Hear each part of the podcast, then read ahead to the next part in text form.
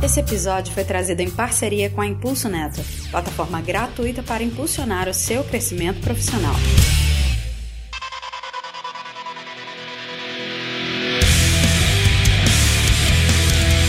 Mundo! Seja bem-vindo a mais um episódio do PodTag, mais uma vez falando sobre uma tecnologia bem maneira. Hoje a gente vai falar sobre Elixir, essa framework JavaScript. Não, brincadeira. essa linguagem aí que tem mostrado um potencial absurdo nos últimos anos, sendo adotado por grandes empresas. E hoje a gente vai entrar um pouco mais a fundo aí, mais uma vez, com o Jorge Guimarães, trazendo aí é, conhecimento e abrilhantando nosso podcast. Obviamente, como vocês sempre sabem, eu não estou sozinho, estou nessa bancada com essas duas feras no mercado. Estou hoje com a Iana Ana Gonzaga, a nossa querida Dona Grace, a nossa agilista, que faz as coisas acontecerem nesse podcast. Olá, mundo! Então hoje a gente vai descobrir o elixir da felicidade. Não. E estamos aqui com o Clécius, que sempre fala de Java, mas a vontade é que ele tem mesa de programar Elixir. Olá, mundo! E aí, pessoal? É hoje que a gente vai fazer um podcast de química? Vamos falar de um tal de elixir aí?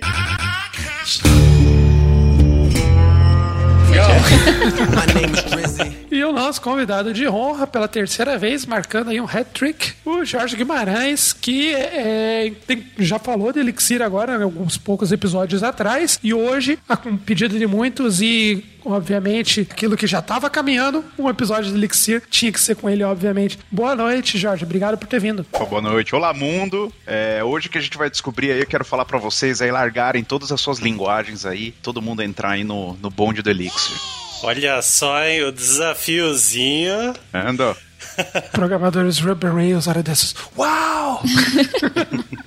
Não, o, o, o, o, galera de Rails já sabe disso, né? Eu quero agora levar a galera de Node. Falar assim, ó, não tem motivo nenhum pra você usar Node aí, ó, vamos, vamos pro Elixir. Aí eu concordo, cara, aí eu concordo. Essa é mais fácil, né? eu, eu sou Node Zet, hein? Vamos ver se no final desse episódio eu tô programando Elixir ou se eu convenci você a largar. Não, brincadeira. Acho que o, o contrário é mais provável.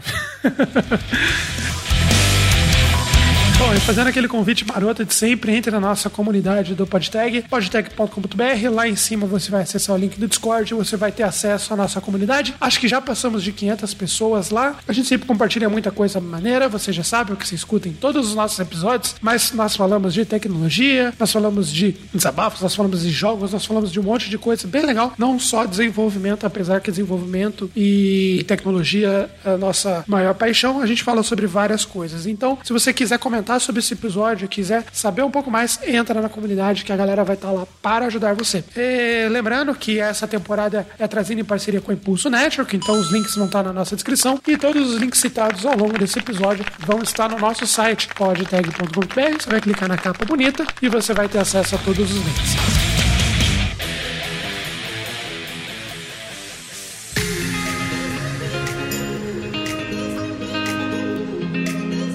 Para quem não te conhece ou não ouviu os episódios anteriores, que inclusive eu recomendo. É, Jorge, se apresenta aí rapidão pra gente. Boa, eu vou falar bem rapidão. Eu sou cofundador da plataforma Tech, é uma consultoria de software que foi criada lá em 2009 e foi onde o Elixir foi criado, né? Meu sócio, José Valim, criou o Elixir dentro, né? Enquanto a gente estava trabalhando na plataforma Tech. Hoje a plataforma Tech já, já não, não existe mais, não opera mais e eu tenho uma startup uh, chamada Source Level, que nasceu como uma, uma ideia a partir da plataforma Tech, onde a gente faz uh, revisão de código automatizado e métricas de visibilidade de equipes e tudo mais uh, ah, para ajustar, ajudar na gestão dessas equipes, ajudar os CTOs aí do, do, das startups e das outras empresas como um todo. É isso aí. Olha aí, pô, show de bola. Legal que a gente já começa, já começa a emendar a pauta, né? Porque o início ali a gente começa a falar do histórico. Mas quando ele se apresenta, já começa a falar do histórico da linguagem. aí você sabe que o convidado é Faz bom, parte né? da história. Né? Exatamente. o negócio do histórico é engraçado que é bom que eu tô só de janelinha, né? O coitado do, do, do Valim teve o trabalho todo de criar linguagem e tal, eu tava ali só acompanhando, mas eu ainda ganho os créditos, né? Tem gente que fala que eu sou criador da linguagem e tal, eu até falo, não, não, calma, gente, não, não é para tanto assim não, sei usar, conheci desde o comecinho, mas ajudei, né, a financiar, né, tava, eu fui um dos que paguei o salário do Valim, né, pra ele criar essa linguagem, né, então a gente brinca bastante com isso. Olha a carteirada, hein? Não, pô, beleza. Pra gente começar então, puxando um pouquinho de histórico, antes da gente entrar nos detalhes da linguagem, por que do Elixir? Por que, que ele veio? Que, que ele tem de diferente, assim, que motivou a criação de uma nova linguagem, por que, que ela veio como interesse aí da plataforma Tech e acabou viralizando para outras empresas. Legal. Vou contar um pouquinho da onde o, da onde o Valim ele até acabou tendo essa necessidade, né, de criar o Elixir e tal, e estava bem atrelado àquele momento lá em 2000 e a empresa, a plataforma Tech foi criada em 2009 e a gente começou a fazer bastante projetos Ruby, projetos Ruby on Rails, né? É, a plataforma Tech se tornou uh, referência, né, no Brasil e no mundo de Ruby, de Rails, com, com né, muita gente contribuindo uh, para o framework, inclusive o Valim, né? O Valim é, antes de ser conhecido como criador do Elixir, ele era conhecido como o primeiro brasileiro uh, dentro do core team uh, do Rails, né? Que foi onde ele começou essa, essa, a ganhar fama aí nesse mundo open source, né? Então era o, era, era o primeiro brasileiro que estava lá discutindo o que, que ia entrar ou não dentro do, do framework, do framework Ruby on Rails, né? Bem, bem, bem famoso aí. Na época, o pessoal estava escrevendo o Rails 3 e uma das coisas que, que tinha de, de, de problemas que o Rails 3 estava tentando resolver era essa questão de concorrência, de você conseguir servir mais de um request web ao mesmo tempo. Então tinha uma série de problemas, né? Você acabava lidando o jeito normal de você resolver isso, né? Naquela época era você criar uma, subir uma instância nova, um processo novo Ruby e colocar isso debaixo de um load balancer lá, né? De um Apache, de um Nginx, alguma coisa assim. E você gastava muita memória RAM, né? Porque um processo Ruby não é um processo muito simples simplesinho, né? Não é tão pesado assim. E o pessoal do Rails 3, que estava escrevendo o Rails 3, queria fazer um jeito é, de servir mais de um request ao mesmo tempo e tal. E isso causa uma série de problemas, não só no Ruby naquela época, mas toda linguagem, todo framework web acaba tendo que lidar com isso de formas diferentes, ou não lida e fala assim: olha, a gente vai é, lidar só com um request, você vai ter que instanciar é, processos novos e gastar mais memória RAM também, né? Como era o jeito antigo. É, e o Valim acabou trabalhando bastante nessa, nessa funcionalidade no Rails Rails 3. Deram lá um jeito, funcionou mais ou menos bem para aquela época. E aí ele ficou com uma pulga atrás da orelha, né? Tipo, como é que outros ambientes e outras linguagens é, compiladas, interpretadas, outras VMs, outros ecossistemas, como é que esses caras resolviam isso, né? Todo mundo Java, já desde aquela época, tinha as threads nativas, as green threads e tal. É, e aí ele foi pesquisando tudo isso e encontrou o Erlang, que é aquela linguagem da década de 80, é, que muita gente tem medo, de, porque todo mundo fala que tem uma sintaxe super feia, ruim de lidar e coisa e tal. E aí ele foi pesquisar melhor sobre, beleza, além da linguagem, né? O que que, o que, que tem aí nessa VM que é tão interessante? Quando ele foi pesquisar a fundo, ele viu que, poxa, um monte de coisa que a gente está tendo problema uh, com Ruby, com Python naquela época, Python para web e tal, o pessoal do Erlang já tinha resolvido. E aí ele ficou com muita vontade de trazer uma roupagem, vai entre aspas, uma cara nova, uma cara mais moderna para esse ecossistema do Erlang. E foi daí que começou o Elixir, assim, essa foi a, foi a ideia dele. Mas que, que legal, então a ideia era, partiu basicamente da, de participar do processo de criação dentro do, do Ruby e entender as limitações que o Ruby tinha ali para crescer. Exatamente. Acho que isso é interessante porque o, o pessoal mesmo tem uma piada comum na comunidade de desenvolvimento, né? Que o Ruby não escala, né? Então, você tem um... Hoje em dia não é mais verdade, mas uma época foi, né? E eu acho que isso vai muito do design da linguagem. Quando a linguagem ela é projetada de uma determinada forma, que aplicar concorrência ou altíssima concorrência, né? Escalabilidade acaba se tornando muito caro e muito complexo. E talvez aí nessa pegada o... Como você falou, o Erlang tinha isso dentro do, da, da estrutura da VM, ou seja, na estrutura da linguagem também, né? Já era dentro do projeto. Então seria basicamente um, um Ruby para Erlang, o Elixir? Ah, eu, eu, eu diria que trouxe muitas ideias da comunidade de Ruby para dentro do Erlang. Porque uma coisa bacana que eu acho da comunidade Ruby, e aí eu sou super enviesado para falar bem, porque, putz, eu, é, onde eu, é onde eu conheço bastante, é, gosto de ir nos eventos e tal. Essa comunidade que nasceu dentro do mundo Ruby, dentro do mundo Rails, ela traz uma série de coisas legais, né? Então, era uma galera super preocupada em trazer métodos ágeis para dentro do desenvolvimento de software, a testar tudo, a ter um, uma suíte de testes automatizadas muito bem feito. Então, acho que é uma das poucas comunidades até hoje em que pega mal você lançar, por exemplo, uma biblioteca sem testes, né? Uma coisa mal testada e tal. Então, ela trouxe uma série de coisas legais. Uh, foi uma inovação nessa época, assim, não tanto por causa da linguagem, mas por causa dessas, dessas outras boas práticas, né, que o Ruby consolidou. popularizou, consolidou, né, deixou, né, como, como padrão para todo mundo. E aí o, o, o, o Valim quis levar isso para dentro da, desse ecossistema Erlang, uh, onde essas coisas não estavam tão bem, né, o tal do developer happiness, né, a felicidade, as ferramentas para deixar o desenvolvedor de software feliz uh, eh, para aquele ecossistema não estavam não estavam tão legais quanto em, em, em, Ruby, em Python, mesmo em JavaScript, né? E teve uma época, claro que no começo ele, ele foi montando sem essas coisas, né? Ele foi montando a sintaxe, tem uma até a história dele que ele apagou uma boa parte depois porque não estava fazendo sentido. A ideia dele era criar um modelo de objetos dentro do Erlang, e aí ele abandonou essa ideia depois. E teve um momento que ele teve que apresentar isso para os restos dos sócios, né, da plataforma Tech falar: "E aí, ó, galera, eu putz, tô achando que isso daqui é legal, é, tem tudo a ver com o que a gente está fazendo na plataforma Tech também, em termos de metodologias ágeis, de, de entrega contínua, de trazer valor para o cliente final, e eu preciso de tempo agora, né? Então, basicamente, ele falou assim: ó, vocês topam não me alocar mais em projetos, né? E não, não bilar mais minhas horas, né, dentro dos clientes, para eu ficar full time fazendo aqui o Elixir e tal. E na época foi uma baita de uma aposta, meio que às cegas ali que a gente fez, né? A gente acreditava muito que era uma ideia legal, mas, pô, não tinha como prever esse sucesso todo da linguagem, né? Você vê, putz, empresas gigantescas usando Elixir, eventos animais acontecendo uh, no Brasil, nos Estados Unidos, Europa e tudo mais. E é muito bacana ver que isso nasceu aí dentro por um brasileiro, né? E dentro de uma empresa brasileira, né? Acho que é super bacana.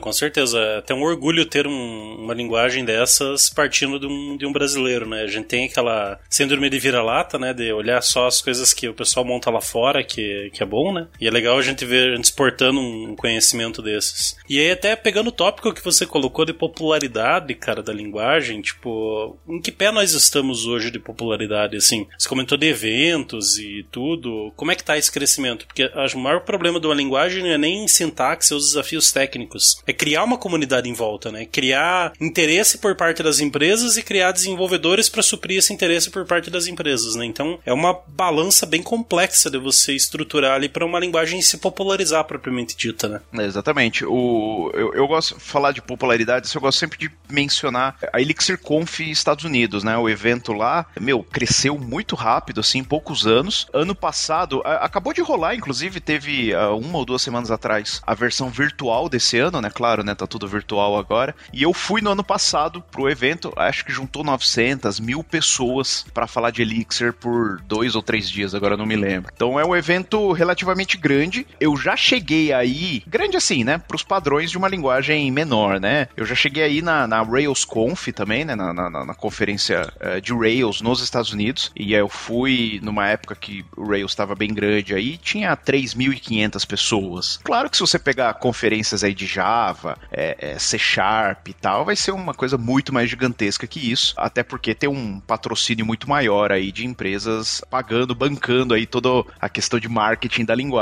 né? Mas se você for pensar que Elixir é uma linguagem, é, enfim, open source, mas que não só open source, mas que nasceu sem uma grande empresa por trás bancando essa adoção da linguagem, né? Não, é, não tem um Google por trás, não tem nada do tipo. Pô, eu acho que é um, um baita de um sucesso. E a comunidade, acho que mais importante até do que os números, essa comunidade que se formou em torno do Elixir é uma comunidade muito bacana, é muito inclusiva, muito disposta a receber pessoas novas. Eu acho que isso é super legal. Então, é, você vai nos eventos, aqui no Brasil, lá fora, você vê que o pessoal tem uma preocupação muito grande em saber, ah, em que nível você tá, você tá aprendendo isso e tal, poxa, olha aqui os, o caminho das pedras, tá tendo dificuldade, a galera se ajuda, e usando bem a palavra comunidade mesmo, tipo, para, me lembra muito a comunidade de Ruby é, aqui no Brasil, lá no comecinho, 2009, 2010, por aí, é, que tava, era uma comunidade relativamente pequena, que todo mundo se conhecia e todo mundo se ajudava para construir coisas cada vez maiores, né? Então, a dica que eu dou, assim, para quem quer participar de uma comunidade bacana, é, aprendendo uma linguagem nova e conhecendo uma galera super, super bacana de conversar, meu Elixir é a melhor das escolhas, com certeza. E participar desse crescimento da comunidade aqui no Brasil e no mundo, vai, de forma geral, é bem bacana, assim, porque você acaba, acaba dá uma sensação tão legal de, poxa, eu tô participando de um negócio, sei lá, tão grande e ao mesmo tempo conheço as pessoas que estão fazendo isso acontecer, sabe? Então, eu acho que vale a pena aí, mas claro que eu não confio só em mim, porque eu sou, eu sou, sou super enviesado a falar, a falar bem de Elixir, né? Não, com certeza. Eu tô aqui pra fazer papel de advogado do diabo, mas vamos lá. Eu adoro fazer isso com qualquer linguagem porque acho que isso ajuda a consolidar conhecimento. Menos com Java. Com Java, não, daí, nossa. ah, não, Java, Java é meu queridinho, né? Java, daí eu sou o cara que só fala bem. mas, assim, eu acho que um, um termo que você citou aí, comparativo de, de comunidades e tamanho e popularidade, o que me admira, na verdade, é a, o fato de linguagem ser tão nova, né? E já tá desse tamanho. Surgiu num país que muitas vezes não tem tanta visibilidade para isso e já tá uma conferência no exterior aí com um terço do que seria de uma linguagem muito mais popular, né? Então, comparar, por exemplo, com Java, igual o Luiz falou, é até covardia, porque Java tá fazendo 25 anos, né? É. Então é, é, é totalmente contrário se você tentar comparar a popularização. Então, o tanto que ela cresceu nesse pouco tempo, acho que foi, foi digno de nota, né? Isso é legal comentar sim, e especialmente porque eh, a linguagem ela é nova, mas é, é legal mencionar que o ecossistema é um ecossistema das antigas, né? Da década de 80. Então, assim, é, a VM, a Virtual Machine da linguagem, as bibliotecas que você tem dentro do core da, do Elixir são baseadas no Erlang, né? Então, o Elixir hoje ele não conseguiria ser o que é se não tivesse esses 30, quase 40 anos quase de, de Erlang aguentando porrada pra caramba, sendo uma plataforma super resiliente, tolerante a falhas, enfim, com uma série de propriedades super diferentes que eu até mencionei na, na, na, na quando a gente estava falando de programação funcional, mas um monte de coisa que só dá para fazer no, no, nessa, nesse ecossistema. Então, assim, é uma linguagem nova, mas já né, nascida dentro de um, de um ambiente bem testado aí, né? Battle tested, né? Quando o pessoal fala, né? Inclusive, é, né, dá até pra brincar aí com Java, falando assim, ó, pô, negócio lá do, do, do, modelo de atores, do Erlang, não sei o que, é tão bom que o pessoal teve que fazer uma versão mais ou menos aí, que é o Aka, e jogar aí dentro da, da JVM, né?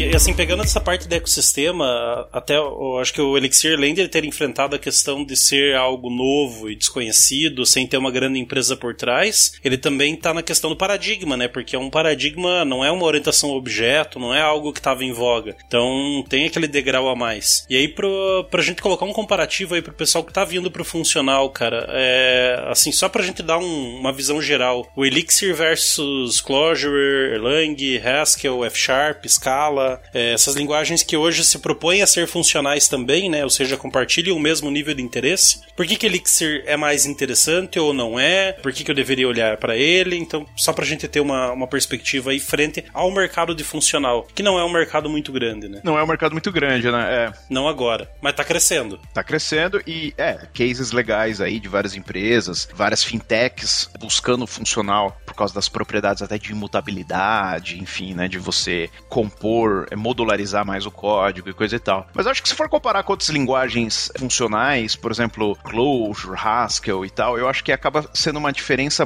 É que o runtime do Elixir Erlang é tão diferente dessas outras que permite a você fazer coisas em termos de concorrência e tal muito diferentes, assim. Então, é como se você tivesse um problemão que já foi resolvido lá atrás, na década de 80, de distribuição de código, de milhões de, de pacotes e mensagens sendo trocados, e você está com isso já disponível para fazer seu servicinho web, sua API web, é, que vai conseguir aguentar muita porrada, né? Então, por exemplo, se for comparar com, com Clojure, tem uma certa similaridade em vários conceitos. Elixir é, é, foi bastante baseado, especialmente a parte de macros, foi baseado na parte de macros do, do Clojure, mas claro que a grande diferença aí é, começa pela sintaxe, né? Acho que Elixir acaba sendo uma sintaxe muito mais amigável de você trabalhar do que usar a sintaxe de Lisp do Clojure. Apesar que eu curto bastante, mas é, eu sei que a assusta muito mais, né? Então, se você vê uma, uma sintaxe em Elixir, você vai ver que você vai conseguir entender. Se, se você está vindo do mundo de Node, mundo Ruby, do mundo Python, você vai ver que é bem parecido, você não vai estranhar tanto assim. Então, acho que Elixir tem essa vantagem da sintaxe ser mais amigável até do que, do que a do Clojure, apesar de se inspirar bastante aí. E aí tem a vantagem de não usar JVM, né? Poxa, a gente precisa ter, a gente precisa ter concorrência, né? A gente precisa ter competidores aí, né? A gente não fala aqui, né? Isso eu concordo. A JVM tá muito confortável confortável no cenário dela hoje. Exatamente, cara. A gente tem, que ter concorrentes, né? A gente fala assim, ah, não, tem que ter mais concorrência e tal para ter ideias melhores e tal. E, pô, JVM, pô, já todo mundo já conhece, né? Vamos, vamos, vamos usar alguma coisa diferente aí e tal, né? E aí até comparando com outras linguagens funcionais, né, que nem Haskell, né? O pessoal brinca bastante que é uma linguagem super difícil, até aquela questão de tipagem e tal. Ah, é, Elixir, assim como Clojure, tem uma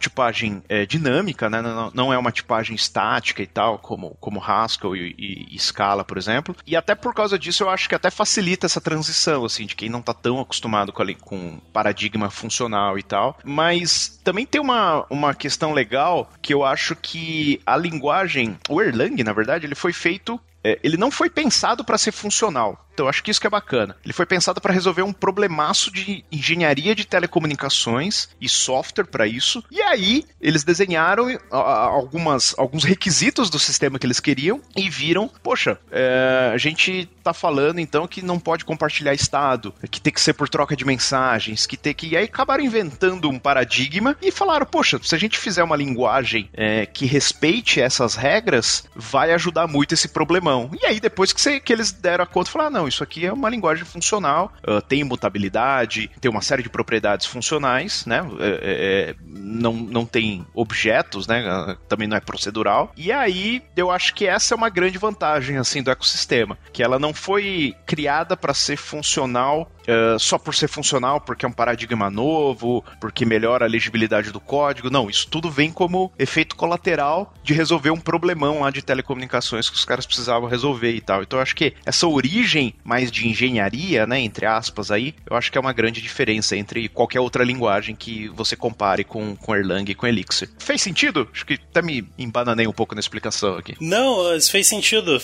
Deu para entender, assim, essa, essa pegada da linguagem de, de de, de ser quase uma DSL, né? É, mas para um, um, problema de performance, algo estrutural, não algo de domínio, né? Mas será algo mais voltado para um, um, ponto específico, é, que seria aquele problema que eles tiveram de performance, né? E aí até eu trago uma, um, um, questionamento a respeito da, da linguagem para quem hoje está olhando para ela e pensando quando que eu posso aplicar isso. Eu, o que, que eu posso fazer com, com essa linguagem? Assim, eu não quero programar um foguete, eu quero fazer um CRUD, mas beleza, pode ser um CRUD que vai ser usado por milhões de pessoas pessoas. É aplicável? Não tô usando aquele velho canhão para matar uma mosca? Pode dar um norte para nós aí a respeito do de onde se aplica, onde é vantajoso aplicar, onde não seria? Cara, dá para fazer desde aplicações web, aplicações web server-side rendering, né? Então você ter, aliás, esse é um outro ponto polêmico aí. Eu acredito que 98% dos casos que eu já vi não deveria ser usado single page applications e você renderizar HTML no servidor deveria ser o melhor dos casos aí para a grande maioria das aplicações. Olha que essa dá uma discussão muito boa, hein? Pode virar um episódio, hein? Essa eu quero tá para discutir. Mano, essa e, e, e, Elixir serve muito bem para isso porque você consegue renderizar HTML no server side e atualizar com, com sockets, WebSockets e tal. Dá para fazer só uma API web e você consome isso do seu Reactive, do seu Vue.js através do browser. A questão de WebSocket no Elixir, na verdade, é o, é o como é o seria o, a, a, cereja no bolo, assim, porque você consegue. É nisso que o Elixir é bom, em você deixar conexões abertas. Então, tem é, benchmarks aí da galera fazendo, putz, 5 mil conexões no mesmo servidor, e um servidor simples, 5 mil conexões simultâneas é, ao mesmo tempo. É, a gente está conversando aqui entre a gente através do Discord. O Discord consegue aguentar 11 milhões de usuários ao mesmo tempo conectados nos servidores deles usando Elixir. Eles usam Elixir para fazer isso. É, o WhatsApp é um caso de Erlang, então ele consegue manter requisição aberta, né, entre cliente, entre o, entre o seu celular e os servidores, uh, também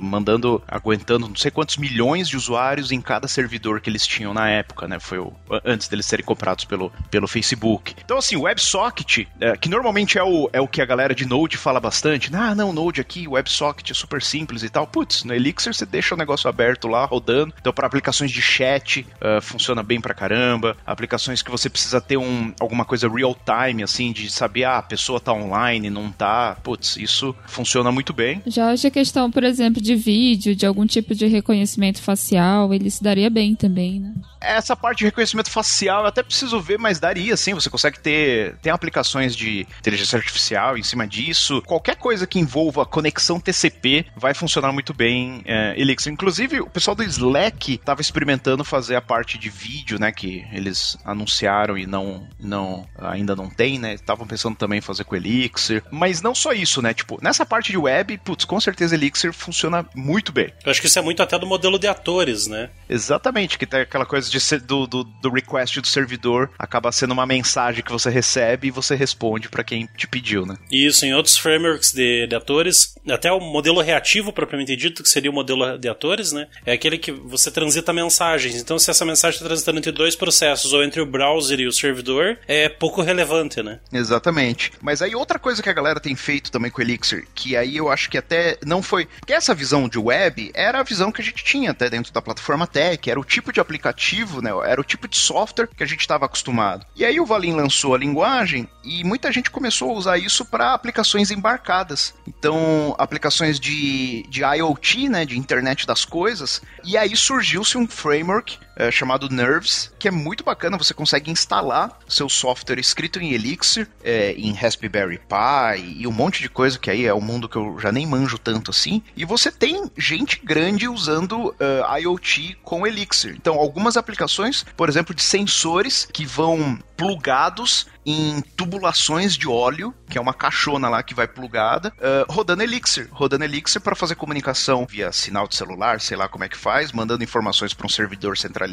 rodando lá, enfim, e, e, fazendo um negócio que esse ecossistema tem, né? O ecossistema Erlang Elixir, que é o deployment a quente, né? Que a gente fala, né? Você consegue atualizar a versão do software que está rodando lá no dispositivo embarcado, é, sem precisar restartar nada e tal, sem perder nenhuma informação que está rolando dentro dele, sem perder nenhuma, nenhum estado que tiver rolando lá dentro, né? Então tem muita gente fazendo IoT é, com Elixir. Tem um outro case legal, tem uma. Ah, eu não vou lembrar o nome agora. Se não me engano, era na Espanha. Os caras estavam fazendo um veículo autônomo, um veículo, um busãozinho para aeroporto. Aquela coisa de tipo pegar você no, no, na saída do aeroporto e levar no avião que já tá lá longe na pista e tal, porque não tem o finger e tal. Então os caras estavam usando Elixir para controlar esse, essa frota é, de veículos e mandar assim, olha, vai para tal lugar, volta, porque precisa recarregar a bateria e tal. Então essa comunicação aí junta o IoT e junta essa questão do WebSocket, né, essas conexões sempre time, né? vivas, né? real time, exatamente, e junta tudo e putz, virou uma, uma solução muito bacana é, com o Elixir que a galera tava fazendo. Legal. E assim, até você deu alguns exemplos de aplicação, né? E assim, olhando para o cenário mais comum ali para o mundo web, que é, como você disse, é aquele que a gente tá um pouco mais habituado ali, e até olhando para outras possibilidades, você até citou um framework voltado para IoT, quais outros frameworks são comumente utilizados no ecossistema? Assim, beleza, eu quero aprender Elixir, mas, pô, printei no console e agora? Como é que eu construo uma aplicação? O que, que eu tenho de biblioteca, de framework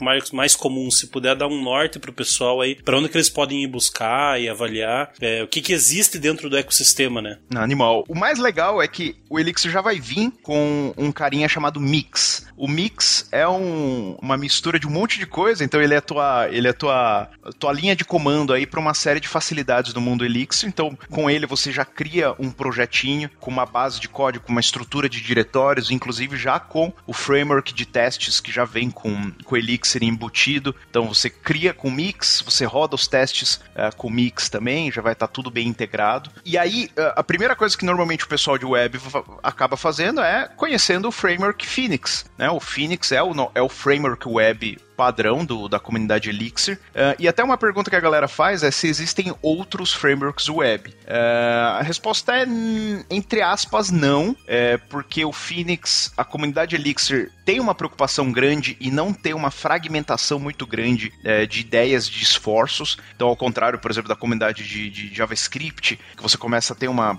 pluralidade até excessiva, né, até nociva, é, de muita coisa parecida e tal. A ideia em Ruby, até em Python, a gente vê isso também em Elixir, é juntar os esforços e, e agregar e, enfim, construir coisas melhores, né? Então, o Phoenix acaba agregando uh, esses esforços de um framework web. Existem algumas alternativas de frameworks para fazer uma coisa super simples, de um GET, de um POST, para fazer uma DSL de web super simples, sem, sem o MVC, né? Sem aquelas coisas, aquelas camadas uh, uh, acima dessa camada de roteamento. Mas, para ser sincero, você acaba nem precisando, porque o próprio Phoenix, é, apesar de ter toda essa construção de uma série de uh, camadas para te ajudar a fazer aplicações web. Se você quiser usar ele só como roteamento, uma coisa super simples, você consegue, isso não vai pesar na tua aplicação. Então é um negócio bem bacana, uh, bem modularizável que dá para fazer com, com, com, esses frameworks e tal. Uh, tem o, esse framework que eu comentei de IoT, que é o, o Nerves, que, putz, também domina aí, você consegue fazer software embarcado muito facilmente, fazer deploy e tal, tem uma série de facilidades, é muito bem feito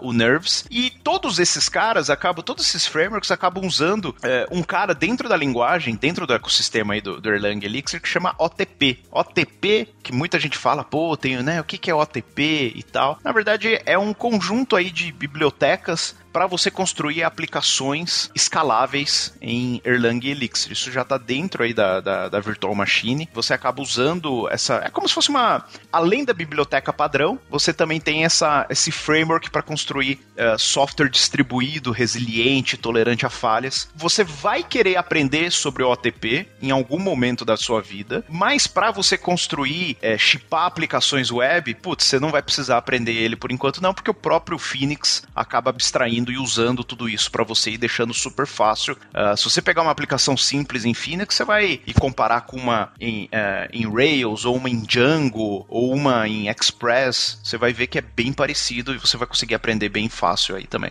Jorge, e quanto à questão de, por exemplo, é, você citou uns frameworks para questão de front, e existe algum para fazer a gestão de processos? Existe algum para fazer teste unitário, teste integrado? O próprio, o próprio Elixir ele já vem com um framework uh, de testes uh, muito bom, que é o EXUnit. Então você já consegue lidar com testes automatizados, testes unitários com, com ele. E aí, por exemplo, quando você usa o framework, uh, algum framework como Nerves ou como Phoenix, eles estendem esses módulos né, do, do, do EXUnit para te ajudar a criar testes que lidam com as abstrações que aquele framework traz, tá? Então, assim, se você está eh, usando Phoenix, ele já vai te ajudar a escrever testes para Phoenix. Se você está usando Phoenix com o Ecto, que é a biblioteca para acessar banco de dados, o Phoenix e o Ecto já vão te dar as abstrações para criar os testes em cima disso. E aí, testes de todos os níveis, desde unitários até testes aí de, de, de integração, enfim. E o que é uma coisa muito legal do, do, ecossistema é que você consegue, por padrão, rodar testes em paralelo. Então,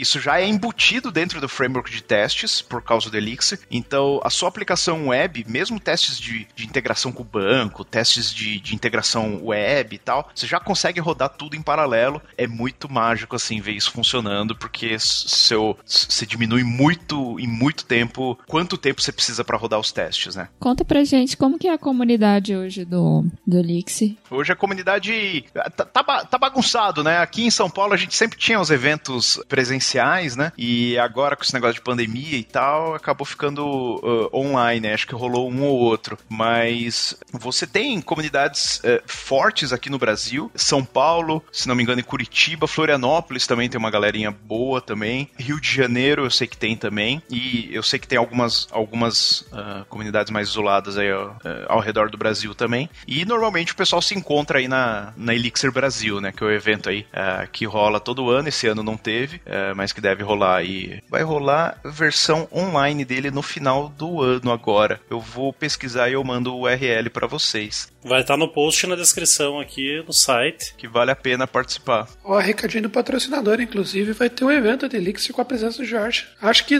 esse episódio sai antes do evento, então se sair antes do evento vai estar o link no post. É sempre que sou eu que estou organizando, então. a comunidade ainda está se organizando, eu acho, mas ela, enfim, como qualquer linguagem de nicho, né, acaba sendo, ou qualquer linguagem mais nova aí, acaba sendo uma comunidade pequena. E você vê sempre as mesmas pessoas, mas a, a tá aumentando, assim, a, a quantidade de pessoas que nunca ouviram a linguagem, querem conhecer e tal, então isso me deixa bastante, bastante animado também. O pessoal colabora bastante assim com projetos open source, tem, tem iniciativas dentro da linguagem. Acho que o, o forte, por exemplo, do JavaScript, tirando toda a brincadeira, né, é porque tem uma comunidade muito ativa criando muita coisa o tempo todo, né? Tanto que a gente brinca, tem framework nova a cada dois minutos, aquelas propagandas a cada dois minutos alguém cria uma framework no Brasil. Até quando?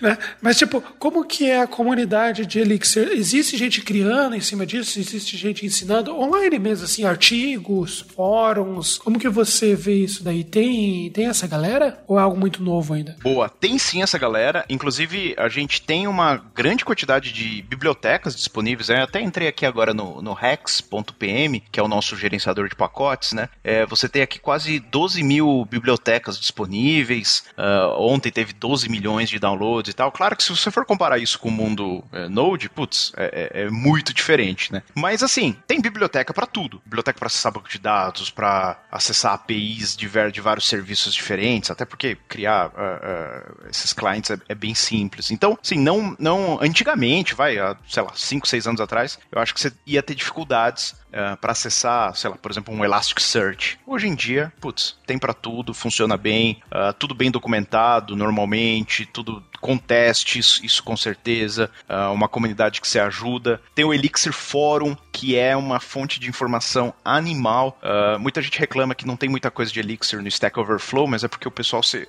se agrupa no elixirforum.com, que é uma comunidade super bacana de discutir. A galera tem muita preocupação com, com código de conduta lá dentro e tal, então costuma ser um, um, uma discussão super saudável lá dentro. Então, existe sim a comunidade cada vez maior, criando um monte de coisa. Uh, criando artigos, discutindo como construir as coisas, publicando conteúdo nas palestras e tal. Aqui no Brasil, eu acho que falta um pouco disso, tá? Eu acho que falta a galera que escrevia, ainda escreve, é, mas aí acaba escrevendo em inglês, por exemplo, e tal. Então falta uma galerinha aí mais é, é, que tá entrando agora na comunidade Elixir, escrever um pouquinho mais sobre o que tá fazendo em Elixir, porque tem muita empresa no Brasil usando Elixir, vários times sendo formados, muita gente aprendendo uh, e falta um pouquinho disso. E aí, em em comunidade, eu acho que uma coisa que está faltando aqui no Brasil é curso. Eu acho que a demanda existe. Fica aí a dica para quem é, é, quiser montar alguma coisa. Existem alguns cursos Udemy e tal, em português já, mas acho que falta mesmo uh, alguém pegando um pouco mais pesado nessa ideia de cursos aqui no Brasil. Cursos de Elixir nos Estados Unidos já existem, Europa e tal. Tem muita empresa querendo contratar Elixir e não tem,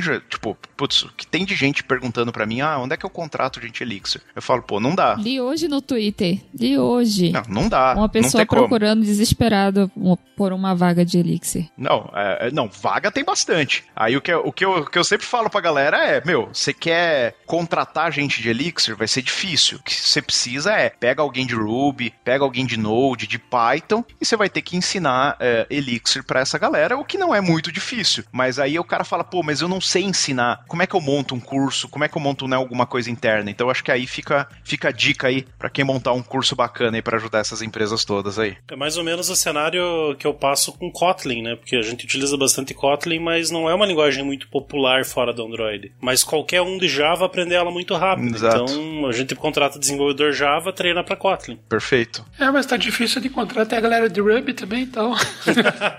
de Java também, então. Olha aí, galerinha do Hotmart que ganha dinheiro vendendo curso, tá aí a oportunidade. Aprende Elixir, vende no Hotmart, fica milionário. Oh. Desenvolvedor bom tá difícil, né? Pra qualquer qualquer linguagem, qualquer tipo de, de perfil, né? Bom, então entrando. A pergunta ia ser, né? Por onde começar? Que é a, a pergunta final aqui pra gente encerrar. Mas acho que o banho de água fria já gelou tudo.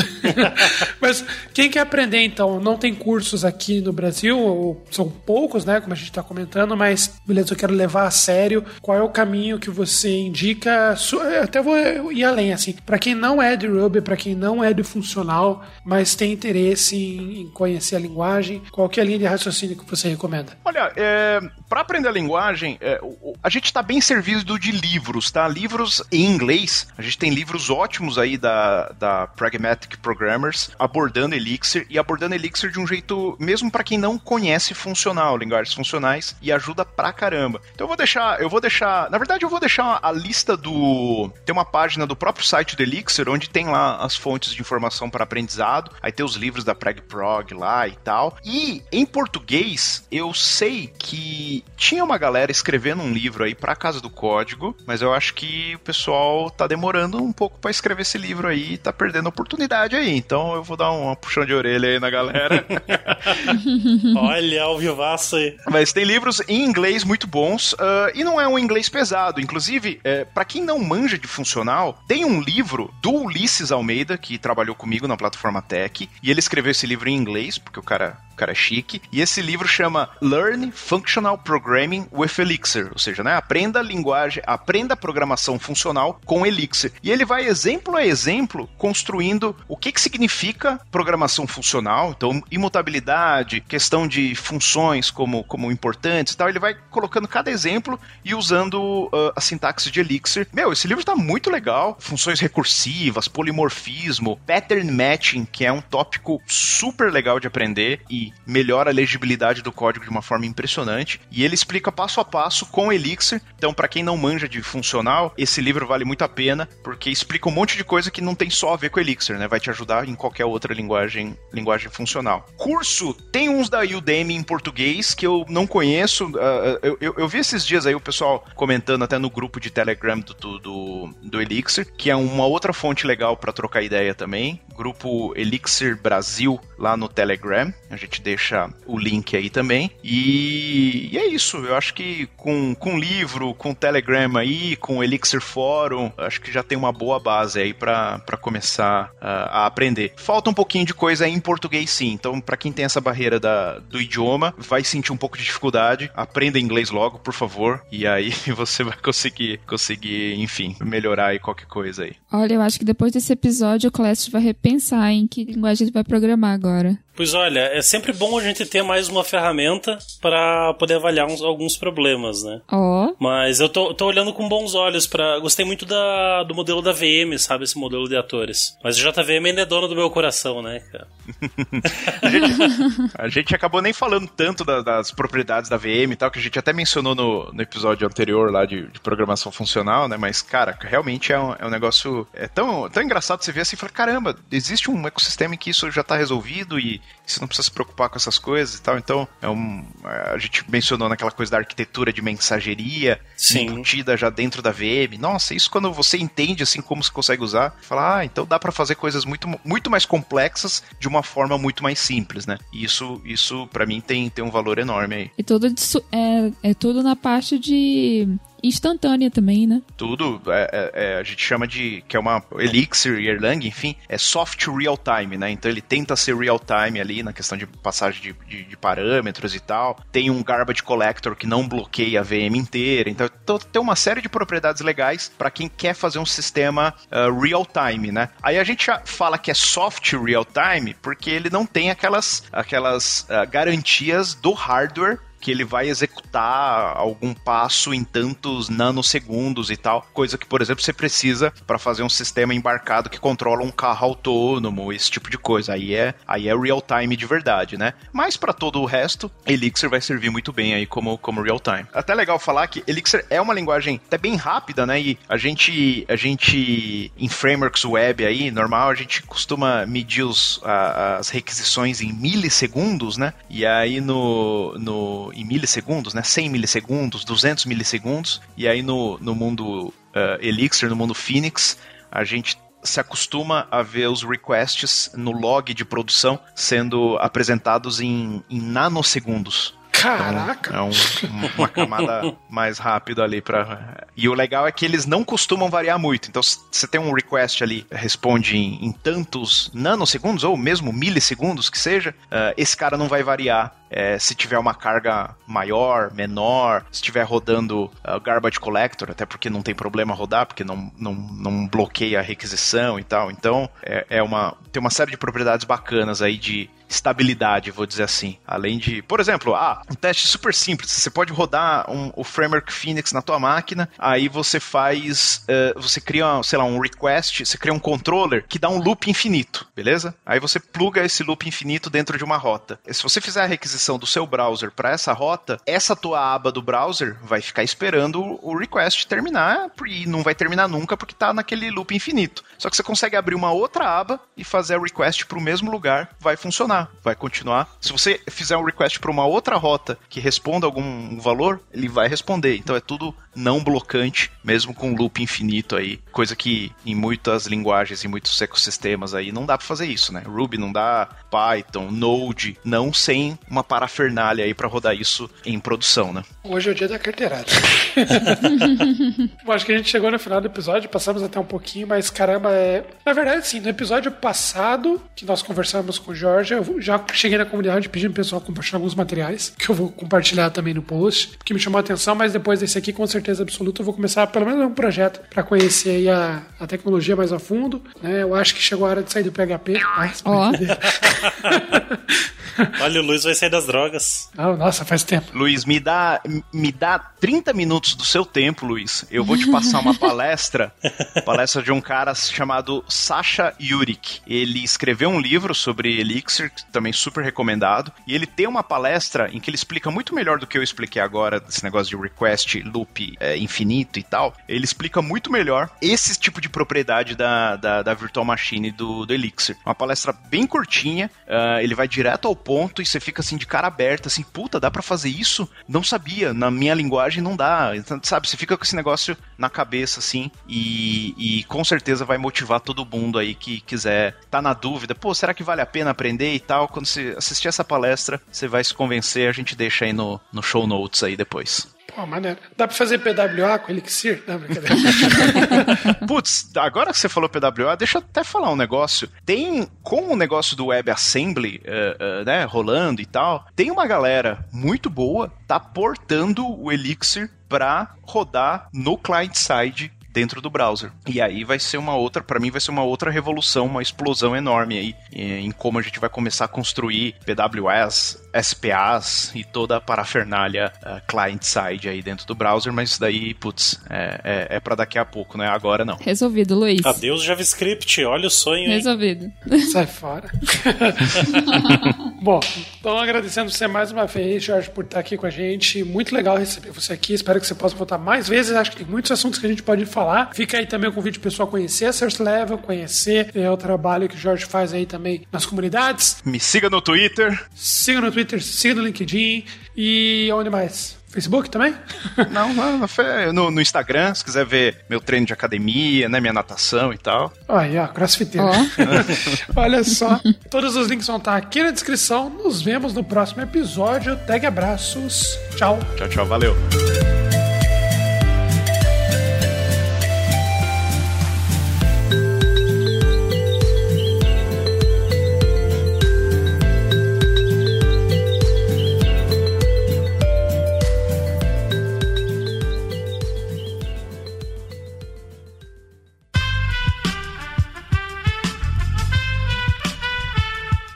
Podcast foi editado por Aerolitos Edição Inteligente.